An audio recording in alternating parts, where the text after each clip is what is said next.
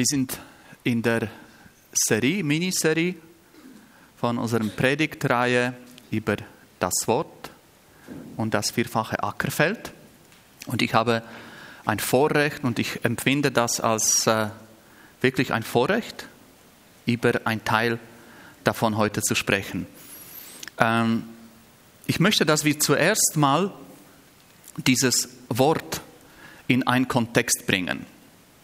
Wir werden das nachher noch lesen, was genau Jesus zu wem genau gesagt hat. Aber lass uns mal diesen mentalen Ausflug machen nach äh, Israel. Damals, Jesus geht durch die Dörfer und macht Wunder. Er ist im Kapernaum. Es ist eine Stadt am See, am See Genezareth, äh, am Meer und tut dort einfach heilen. Er geht zum Hauptmann, beziehungsweise einem Hauptmann von der römischen Armee, kommt zu ihm und sagt, Herr, mein Diener ist krank. Und die Leute sagen, du weißt du, dieser Soldat, das ist ein guter Mensch, der spendet viel, der macht uns Gutes, könntest du ihm helfen? Und Jesus macht sich auf den Weg aber der Hauptmann sagt, du, ich bin eigentlich nicht würdig und mein Haus ist nicht würdig, dass du da zu uns kommst. Er wusste nämlich, dass die Juden dürften nicht zu den Römern nach Hause kommen, sie würden sich verunreinigen. Aber Jesus ist das offensichtlich egal, dass er in ein Haus gehen würde, wo er sich nicht reinmachen würde. Aber der Hauptmann sagt, weißt du, es ist genug, wenn du ein Wort sagst und mein Diener wird geheilt. Und Jesus sagt, was für ein großer Glauben und der Mann ist geheilt. Dann geht er vielleicht 20 Kilometer weiter in ein Dorf, Nain, auf einem kleinen Hügel. Und da, was man sieht, ist die Abdankung. Die ganze Prozession mit der Leiche, eine Witwe, die weint um ihren einzigen Sohn. Und wahrscheinlich das große Heulen, die Leute sind sehr betroffen, eine Menge Menschen. Und Jesus macht wieder etwas, was er eigentlich nicht dürfte als Jude. Der berührt die Leiche und weckt diesen jungen Mann von den Toten auf. Es ist ihm egal, dass er sich verunreinigt, dass die Leute sagen, das macht man nicht. Es, es wird ein Besessener zu ihm gebracht, einer, der konnte nicht reden, der konnte nicht hören und Jesus heilt ihn an Ort und Stelle. Und jetzt stellt euch vor, wenn wir heute gewusst hätten, wenn wir gewusst hätten, dass Jesus heilt im Kandersteg, ich wette, da würde nicht mal derjenige hier bleiben, der Gemeindehaus nachher abschließen muss. Würden alle dorthin rennen, würden versuchen, den nächsten Zug zu nehmen, aber der wäre zu voll weil alle würden vom Thun, vom Spiez, vom Bären, alle würden nach Kandersteg wollen, diesen Jesus sehen, das erleben. Und wir sehen auch nachher, es heißt auch in dem Text, dass viele Frauen sind beim Jesus. Da lässt sich keine Frau überreden, zu Hause zu bleiben und zu kochen und zu waschen. Alle wollen dort sein, wo diese Wunder geschehen. Und der Johannes, Johannes der Täufer, hört das, was passiert und sendet seine Jünger um zu fragen, du, bist du der Messias oder sollen wir auf einen anderen warten? Und Jesus fasst zusammen das, was gerade läuft. Er sagt, geht hin zum Johannes und sagt ihm, was ihr gesehen und gehört habt. Blinde sehen wieder, Lahme gehen, Aussätzige werden gereinigt, Taube hören, Tote werden auferweckt, Armen wird gute Botschaft verkündigt. Und diese ganze Menge, diese ganze Masse läuft Jesus hinterher, weil sie die Wunder sehen wollen. Und es sind so viele, dass Jesus nicht mal in Ruhe stehen kann, um zu predigen.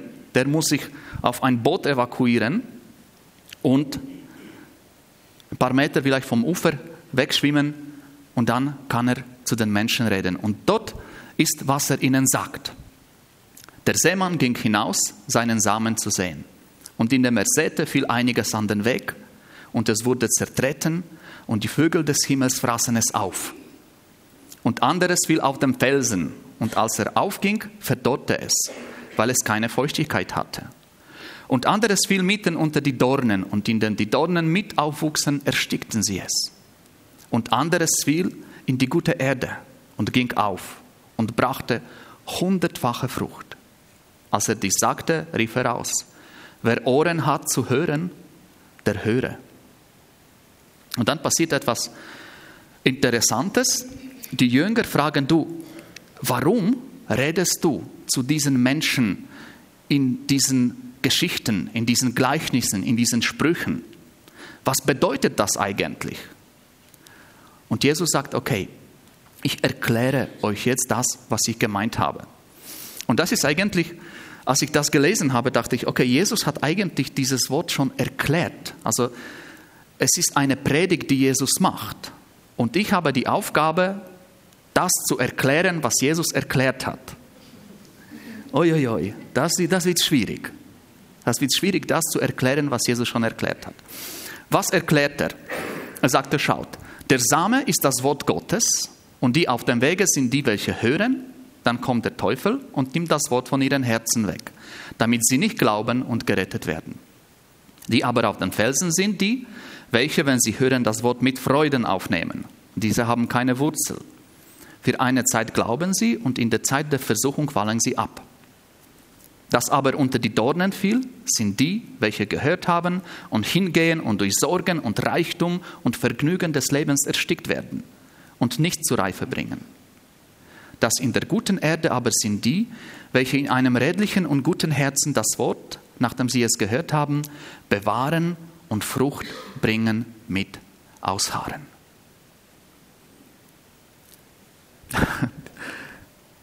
um das auf heutige Sprache zu bringen. Wenn Jesus jetzt im Kandersteg wäre und wir alle dort, würde er sagen Folgendes.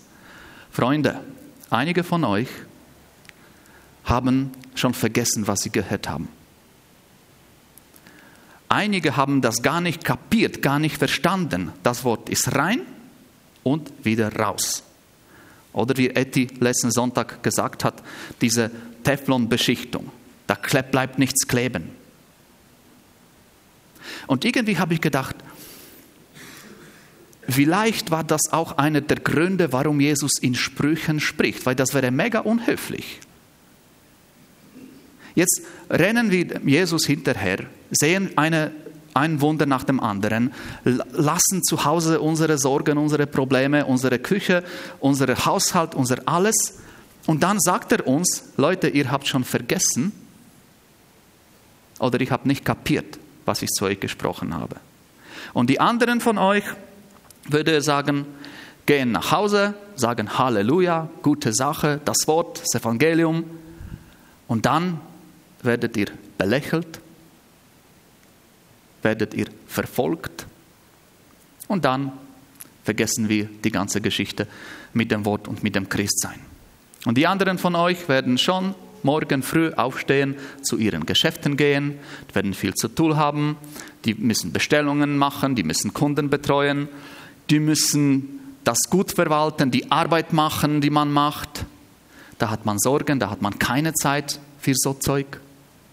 Und dann lassen wir das auch sein. Aber es gibt auch solche unter euch, würde ich sagen, die das Wort aufnehmen und Frucht bringen.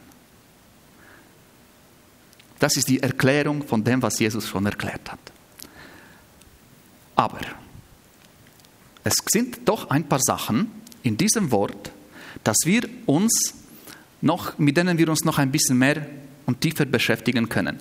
Jesus sagte am Anfang, als er das den Jüngern erklärt hat, der Teufel kommt und nimmt das Wort weg. Und schaut, der Teufel hat eine Strategie. Und Jesus sagte das im Johannes 10, Vers 10. Dieb kommt nur, um zu stellen, zu schlachten und umzubringen. Stellen, schlachten und umbringen. Wenn wir jetzt Parallele zu diesem Text machen, was wir gelesen haben, dann kommt der Teufel und nimmt das Wort von ihren Herzen weg. Also gestohlen. Ich habe mir schon überlegt, ob Teufel am Montag frei haben könnte. Man müsste so Sündenstatistik anschauen, ob die Christen oder die Menschen weniger sündigen am Montag. Das könnte sein, vor allem wenn jemand am Sonntag zu viel feiert, dann hat er am Montag Kater, dann ist er anständig. Aber warum bin ich auf, diese, auf diesen Gedanken gekommen? Weil der Teufel ist am Sonntag wahnsinnig beschäftigt. Am Sonntag wird das Wort verkündigt, wird gepredigt und das, was er will, er will, dass wir das gar nicht hören. Dass wir uns aufregen, dass wir uns nerven wegen irgendwelcher Kleinigkeit, dass dieses Wort gar nicht reinkommt und dort bleibt. Einfach zack und weg. Oder dass man das nicht versteht. Und ich rede nicht nur davon, dass wir manchmal am Sonntagmorgen einfach in der Gemeinde schlafen. Aber wenn wir schlafen, kommt der Teufel. Das Wort wurde ausgesprochen, es wurde gesät, in die Herzen gelegt, kommt der Teufel und weg. Das ist ein beunruhigender Gedanke. Ich habe mal eine Entdeckung in der Bibel gemacht und ich war so aufgeregt. Es ging um David, der ein Kind adoptiert hat. Ich habe zu einer Gruppe von den Menschen gesprochen, die potenzielle äh, Kandidaten für äh, Pflegeeltern oder Adoptiveltern waren. Und ich war so glücklich und über diesen David gesprochen. Und ich meine, das war eine Predigt, die die Leute wirklich motiviert hat. Mir hat es gefallen. Und das ist selten, dass der Prediger selber eigene Predigter gut findet. Und nach der Predigt kommt ein Mann auf mich zu und ich sehe ihn auf mich kommen und sagte, okay, jetzt werde ich hören, wie wunderbar und wie Gott zu ihm gesprochen hat und so weiter und so fort. Aber der Mann kommt auf mich zu und sagt, Sie, wie können Sie das wagen, Ihre Hand im Hosensack zu halten? Auf der Bühne von uns Menschen. Wie könnt ihr das wagen? Ich dachte, nicht schlecht, ein schönes Kompliment. Aber das ist eben eine Situation, wie der Teufel kommt und diesem Mann einfach ins Ohr flüstert. Du siehst du diesen da. Der redet so komisch und hat noch die Hand im Hosensack. Dann ist schon der David egal und die Kinder sind egal und das Wort Gottes ist egal. Das, was zählt, ist einfach Hosensack vom Prediger und seine Hand dort. Oder die anderen sagen, ach, diese Frisur, oder? Kommt noch, ist noch vom Sommerlager, ich war Indianerhäuptling. Ich habe gedacht, wenn ich sie so lasse, kann ich auch zu Hause ein bisschen häuptlich sein. Dann ist mir Gel ausgegangen und es war vorbei. Versteht ihr diesen Gedanken? Der Teufel versucht einfach zu stellen. Ablenken, ähm, etwas Komisches finden, tausend Gründe, warum wir den Prediger nicht mögen oder das Licht oder ist zu heiß oder was auch immer. Oder ach, ich verstehe diesen Dialekt nicht. Ausreden. Und dann, das Wort ist weg. Das Zweite, der Teufel versucht zu schlachten. Und Schlachten, das ist, das werden wir heute noch ein bisschen anschauen, diese, diese kleine Pflanze, die dann wächst vom Wort. Die verdorrt, die wird wie geschlachtet. Wenn es schon dem Teufel nicht gelingt, das Wort wegzunehmen, bevor es überhaupt irgendetwas mit dem passiert, dann versucht das zu verdorren. Und es bringt uns eben die Plagen, die Verfolgung. Wir werden ein bisschen mehr über diese Verfolgung reden, aber schon jetzt kann ich sagen, wir sind Freunde nicht verfolgt. Wir wissen nicht, was Verfolgung ist wegen des Wortes. Werden für andere Sachen verfolgt. Für falsch parkieren werden wir verfolgt oder zu schnell fahren. Ausgelächelt werden wir. Manchmal wegen dem Glauben werden wir belächelt, das stimmt. Das stimmt ja, die Stündeler sagt man hier nicht. Stündeler, ja, der, der Stündeler, der meint, er sei etwas Besseres. Das ist er zwar, aber das wissen sie nicht. Und dann, wenn der Teufel das nicht fertig bringt, dass diese Same, dass diese kleine Pflanze die mit Freude aufgenommen wird, Frucht bringt, dann gibt er uns Reichtum. Das ist ein, das ist, dieser Gedanke hat mich fast umgehauen.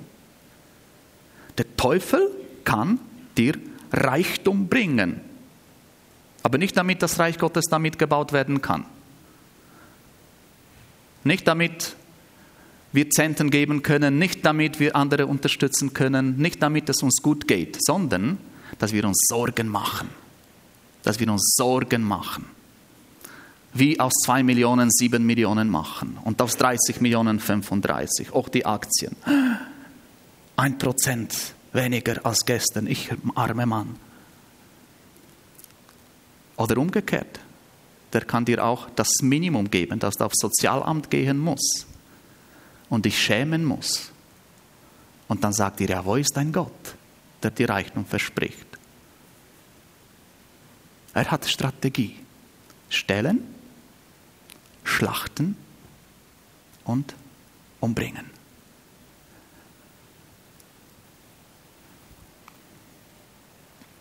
Jetzt kommen wir zu diesem spezifischen einem Vers, zu dem Samen auf dem Fels. Meine Aufgabe heute. Jesus sagt anderes, fiel auf den Felsen und als es aufging, verdorrte es, weil es keine Feuchtigkeit hatte. Die aber auf den Felsen, und das ist, das ist der, äh, der Spruch, und dann erklärt er das Wort.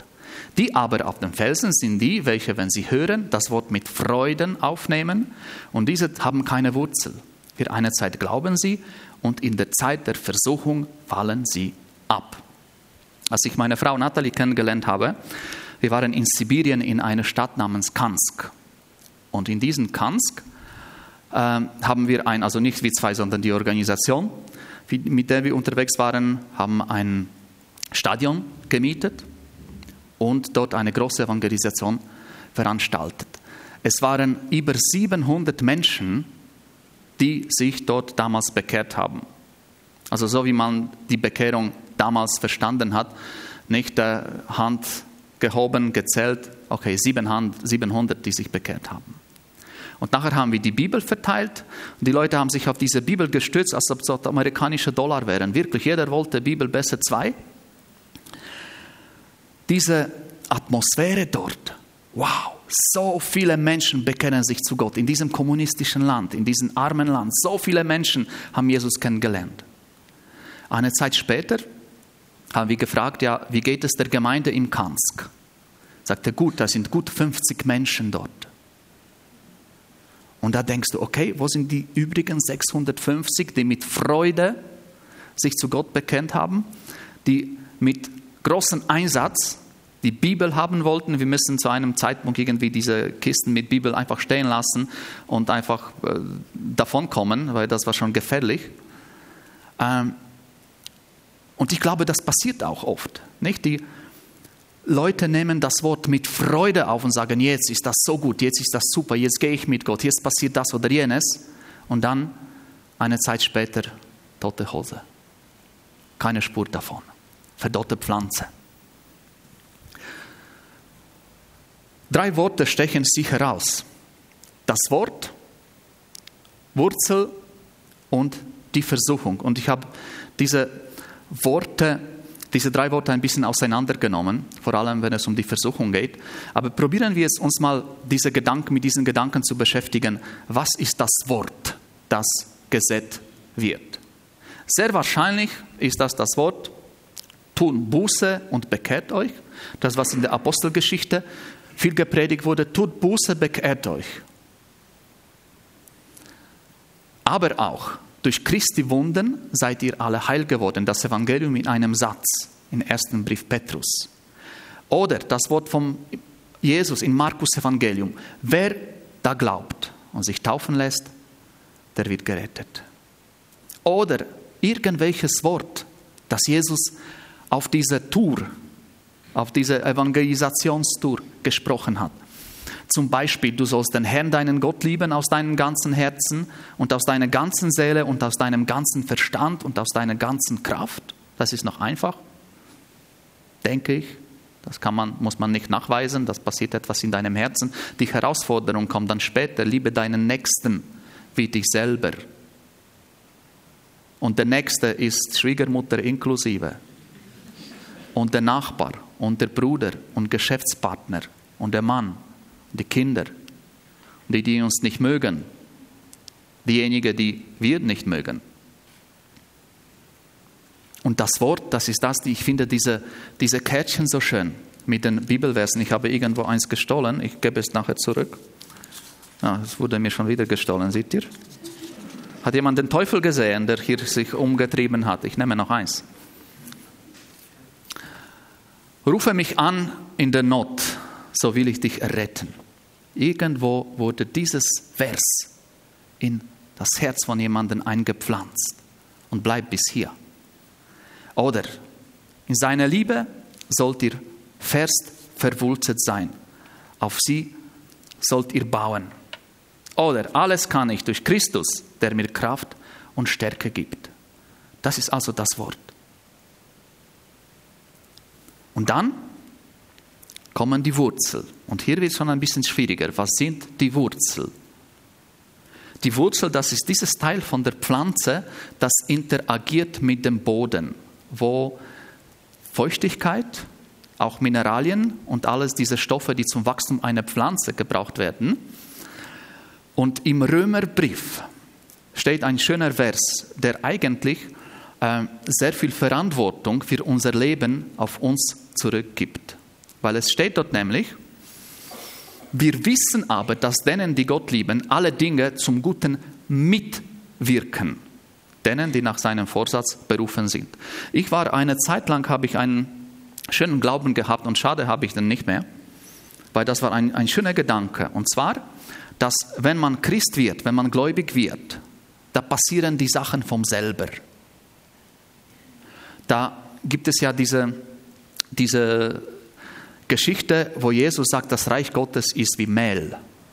Da hat eine Frau Hefe genommen und hat das gemengt mit Mehl und nachher wurde das zum Teig. Also die ganze Hefe hat sich vermengt und, und diese Veränderung, das passiert automatisch. Ich sitze da ein bisschen in der Wärme und das passiert. Leider habe ich nachher festgestellt, dass es bei mir nicht funktioniert. Von Sitzen bekommt man nur blaue Flecken, wenn man es zu lange macht. Und wenn ich denke, es gibt auch Christenfreunde, die seit 20, 30, 40 Jahren irgendwo ein Problem haben und, und es kann nicht behoben werden.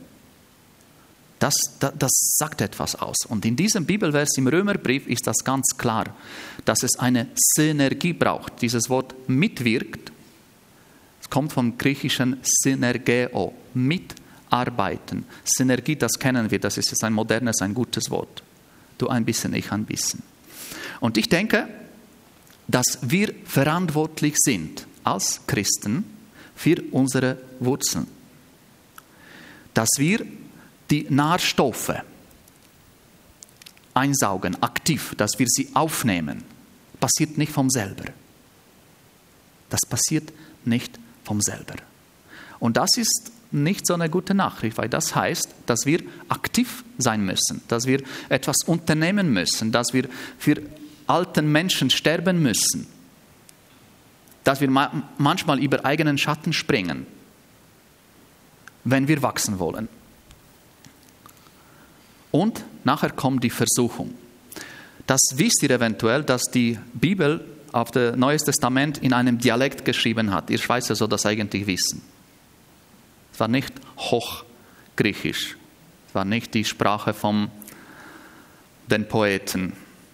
Es war ein Dialekt, einfach eine Umgangssprache. Also wäre, wären die Evangelisten die Schweizer, das wäre wahrscheinlich auf Berndeutsch geschrieben. Wir hätten die Bibel auf Berndeutsch irgendwo gesehen. Gell? Ich dachte, vielleicht ist dort etwas. Es gibt ja die Evangelien, das sind die drei, sind sehr ähnlich. Wurden von drei Menschen geschrieben und haben ähnliche Passagen. Manchmal zeigen sie ein Geschehnis oder ein Bibelvers oder etwas von ein bisschen anderen Winkel. Und so ist das. In Lukas 8,13 das Wort Kairoperimasu, Zeit der Versuchung oder Zeit der Prüfung. Was Jesus sagt, wenn die Zeit der Prüfung kommt oder wenn eine Versuchung kommt, dann fallen die Leute ab.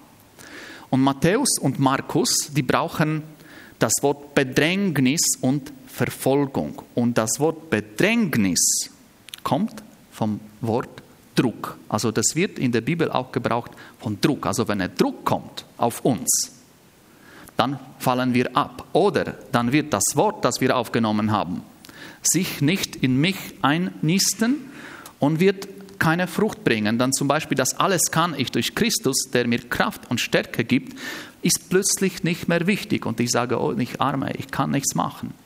Ich bin hilflos. Ich, ich bin so ein armer Sack. Welt ist nicht gut, alles ist nicht gut. Kann nichts machen.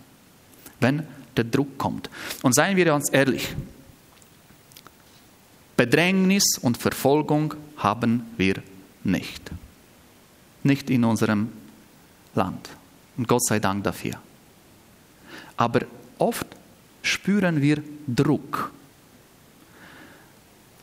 Schwierigkeiten, Umstände, etwas, was uns zu schaffen gibt.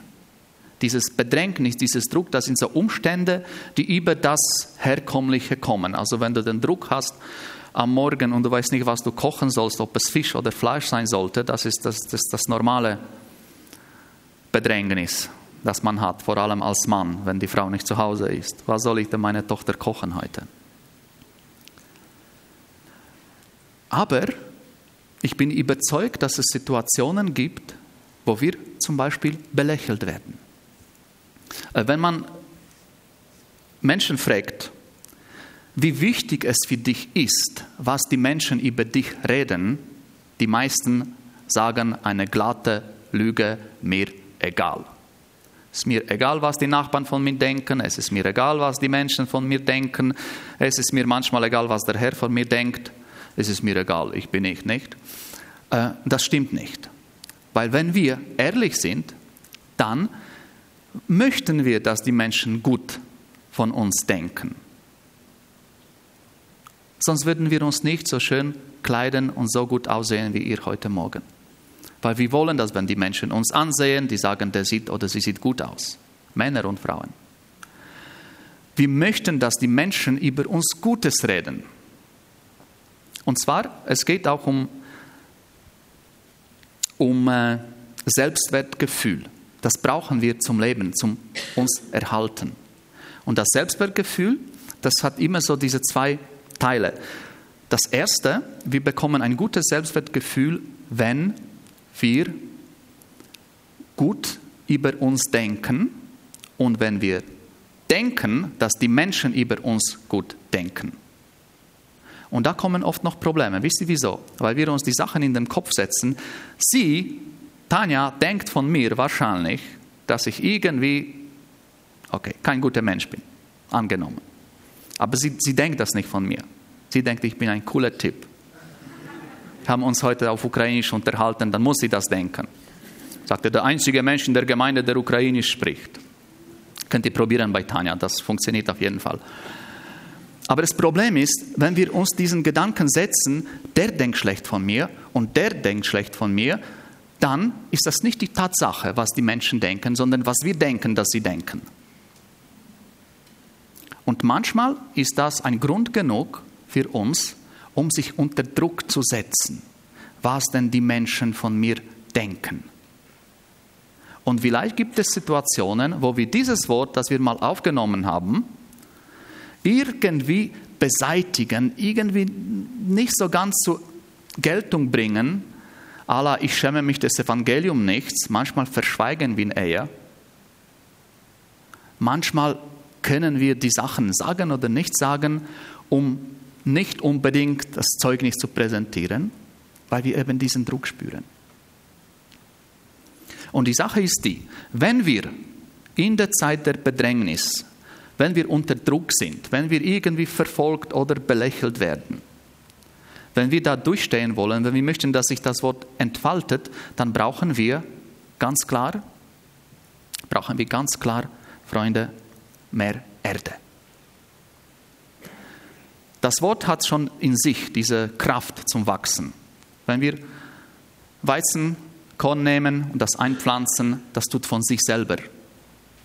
Grün werden tut von sich selber die Wurzel machen. Die Wurzel sind unsere Verantwortung, dass wir sie, dass wir genug von dieser Erde haben. Und jetzt sagt Jesus, okay, es gibt diesen felsigen Boden. Die Menschen, die mit Freude Wort aufnehmen, nachher kommt der Druck und das, das, das wird sterben. Da kommt der Teufel und schlachtet das Wort ab. Also, die Frage von heute Morgen ist, wie können wir das machen, dass wir mehr von dieser Erde bekommen? dass wir mehr Grund haben, dass sich das Wort in uns fortpflanzen kann, dass es sich entwickeln kann. Und ich bin auf zwei Ideen gekommen. Möglicherweise gibt es mehr. Ich weiß von zwei. Die Idee Nummer eins, das ist Landi. Du gehst zum Landi, kaufst dir so richtig einen Sack voll guten Erde und tust auf diesen Felsen einfach genug ausschütten, nachher wächst das. Es funktioniert, garantiert. Und wisst ihr, das ist, das ist genauso bei uns. Wir können von dem Glauben der anderen leben. Und das ist die gute Nachricht. Wir können wie Landi sein für andere Menschen. Wir können für andere glauben in der Zeit der Druck und der Versuchung. Das ist eigentlich, warum wir, wir bitten für andere. Warum wir beten. Warum gibt es Gebetsgruppen und irgendwie SMS-Austausch. Jemand ist in Bedrängnis, jemand ist krank, jemand ist unter Druck, jemand braucht Hilfe und dann beten wir. Und das ist genau dieses Prozess. Wir gehen in das geistliche Landi, bringen von dieser Erde und schütten das für unsere Brüder und Schwestern. In der Zeit der Bedrängnis. Und wisst ihr was? Wenn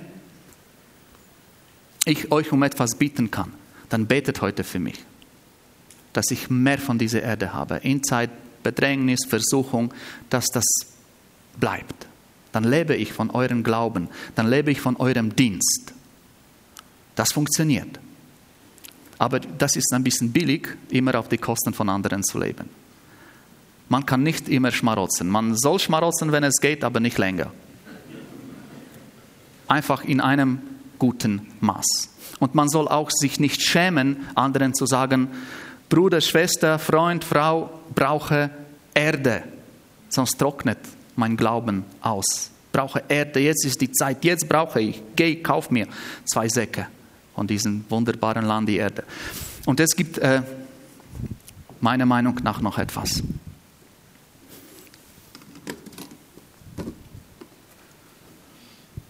Wo die gute Erde kommt.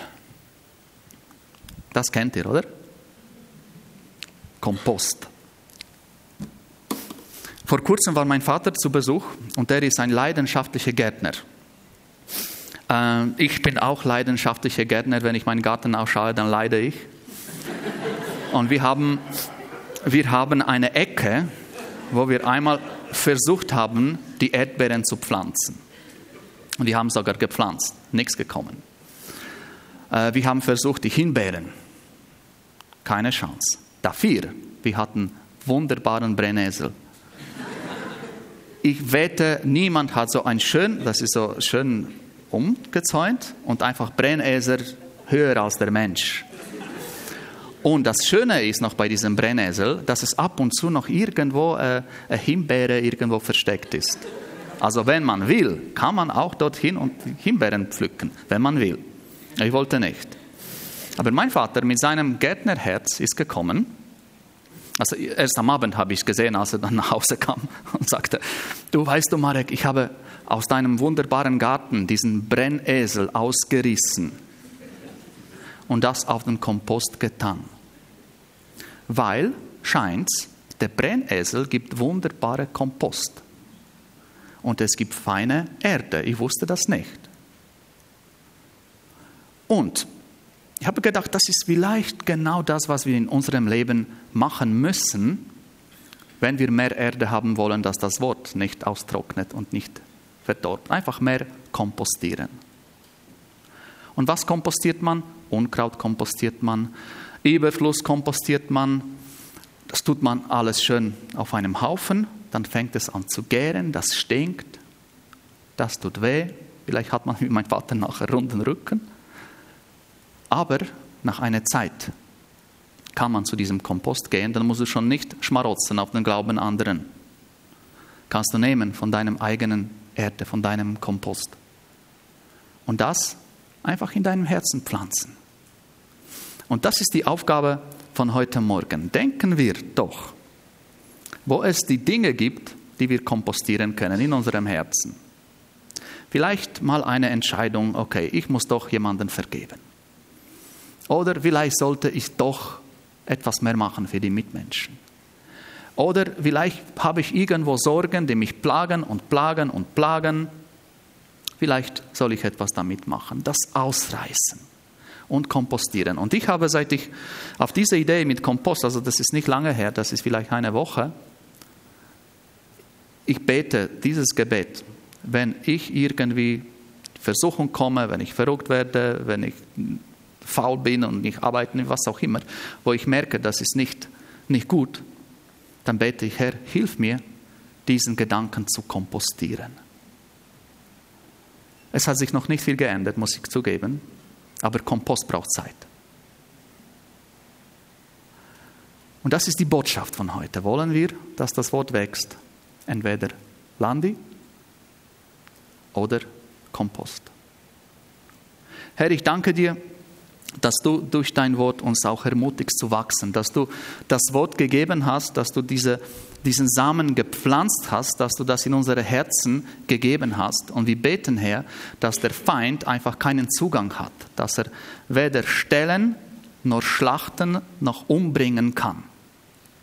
Und Herr, wir beten auch, dass du uns in Zeit der Bedrängnis, wenn wir unter Druck sind, genug Mitmenschen, genug Brüder und Schwestern, genug Freunde schenkst, die einfach für uns Erde holen gehen.